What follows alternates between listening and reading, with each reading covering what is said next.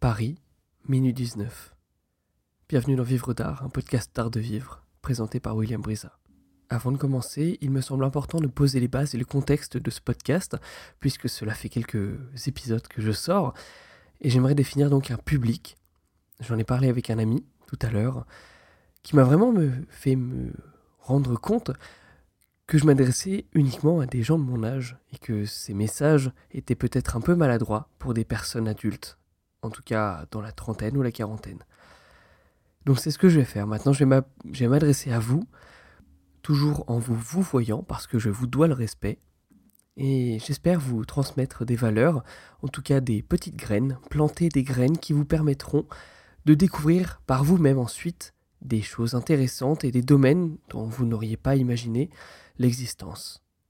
Ces podcasts sont majoritairement travaillés à la volée parce que je n'ai pas le temps et que je veux vous sortir des contenus de manière régulière ou en tout cas sans trop patienter entre chaque épisode. Aujourd'hui dans ce podcast je voudrais vous parler d'un sujet qui me tient à cœur et qui concerne l'éducation. En effet, et sans entrer dans la polémique, je trouve que le système éducatif français et peut-être international diminue en niveau parce qu'on n'a plus les mêmes idées de ce que l'on doit recevoir comme un cours et surtout on n'est plus préparé à aller chercher de nous-mêmes. Je m'explique. Je pense honnêtement que des cours proposés surtout dans l'éducation supérieure ont pour premier objectif de planter un cadre, de faire découvrir une matière, un enseignement, sans pour autant être parfait et tout à fait complet dans tous les sens du terme. Et l'élève est ensuite amené à lui-même, et de lui-même plutôt, découvrir ce domaine tout seul avec des ressources externes. Et c'est pour ça que je trouve que c'est dommage aujourd'hui parce que on a l'impression, et en tout cas c'était l'impression que j'avais jusqu'à m'en rendre compte, qu'un cours devait toujours contenir tout le contenu et que je ne devais pas aller me former sur Internet à part si je n'avais pas compris et j'attendais du prof que son contenu soit absolument parfait sur tous les angles, parce que pour moi, il était le représentant de la matière et il avait comme objectif de nous transmettre l'intégralité du savoir nécessaire pour maîtriser cela. Alors que c'est faux. C'est faux donc pour plusieurs raisons. Premièrement, aujourd'hui, avec l'omniprésence d'Internet, on a de moins en moins besoin d'une seule source de savoir. On est capable de se trouver des connaissances et surtout de se former sur des sites internet absolument divers et variés dans des environs et dans des univers mais absolument fous. Je suis trop fan des sites qui sont très niches et, vous pouvez trouver des super ressources de partout.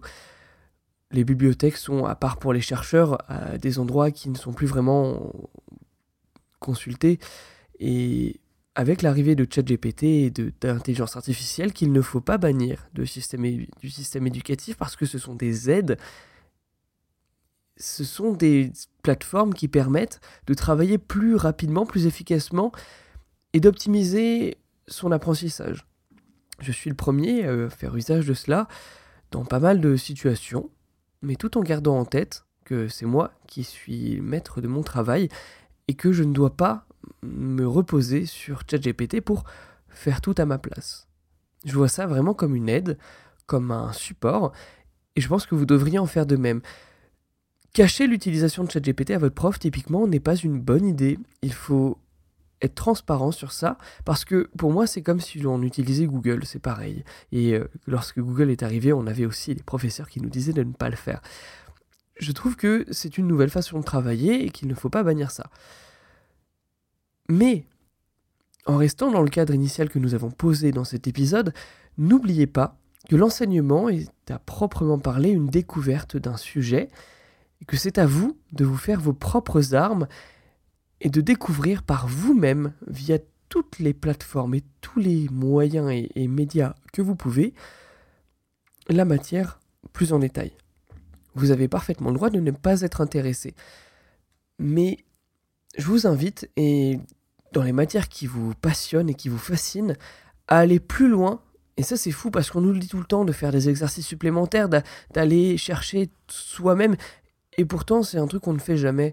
Donc je veux pas être le donneur de leçons ici. Simplement, je m'en suis rendu compte et pour donner un exemple simple, mais lorsque j'ai appris du design d'interface sur Figma, c'est un, un logiciel de, de, design euh, de maquette et, qui est très très puissant et surtout gratuit. J'ai par ailleurs en premier appris par moi-même sur des projets parce que j'avais un objectif, j'avais un besoin. Et ensuite, je l'ai appris en cours et j'étais largement comme si euh, je l'avais, je connaissais déjà tout, je n'avais pas vraiment besoin d'écouter. Je ne dis pas que c'est la chose que l'on peut faire de partout, et je ne dis pas que j'étais, je faisais ça pareil en maths. Mais est-ce qu'il ne serait pas intéressant de travailler et d'apprendre par des projets c'est une, une proposition parmi tant d'autres, mais d'avoir des projets qui nécessitent ce genre de technologie-là et de mettre au cœur de ces projets les technologies ou les apprentissages que l'on a besoin. Je m'explique, euh, si vous voulez faire des maths, eh ben, peut-être essayer de trouver un sujet de recherche, de recherche et développement qui contient des maths et dont vous allez avoir besoin d'apprendre de, des concepts pour résoudre et trouver une solution, résoudre votre problème.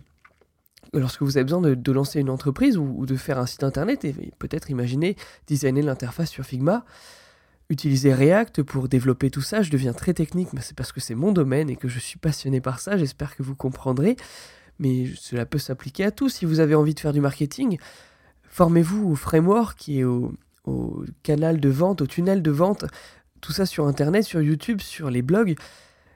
Apprenez par vous-même à faire des stratégies marketing, mettez-les en avant, proposez ces projets-là, parce que il serait, vous auriez tort de ne pas imaginer que vos projets personnels euh, soient inutilisables et, surtout euh, euh, omis par les recruteurs, parce qu'on parle de bien de se vendre et de se mettre en avant.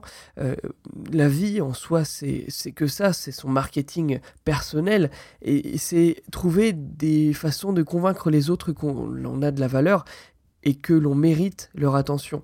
C'est comme ça que je vois les choses, sinon on vivrait tous tout seuls et on n'essaierait jamais de plaire aux autres. Voilà, ce sont quelques idées que je peux vous proposer. Ne montez jamais sur l'utilisation de l'intelligence artificielle apprenez les technologies dans des projets, les technologies ou les concepts dans des projets qui vous tiennent à cœur et qui sont plus, plus euh, constitués de sens, si vous voulez, en quelque sorte. Et surtout, approfondissez les cours par ces manières-là. Ne restez pas sur les acquis que un prof vous donne en cours. Vous n'apprendrez pas assez pour être parfait dans tous les cas il faut plus que ça pour réussir à maîtriser un domaine. Faites-en une passion, faites-en une maîtrise, ça vous servira forcément.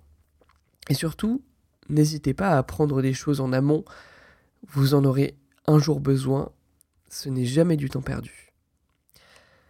J'espère que ce podcast n'est pas trop parti euh, dans n'importe quoi. Comme d'habitude, vous pouvez laisser un commentaire ou un feedback sur feedback.vivredart.com. Je vous retrouve à un de ces jours et je vous souhaite une très bonne soirée. Au revoir.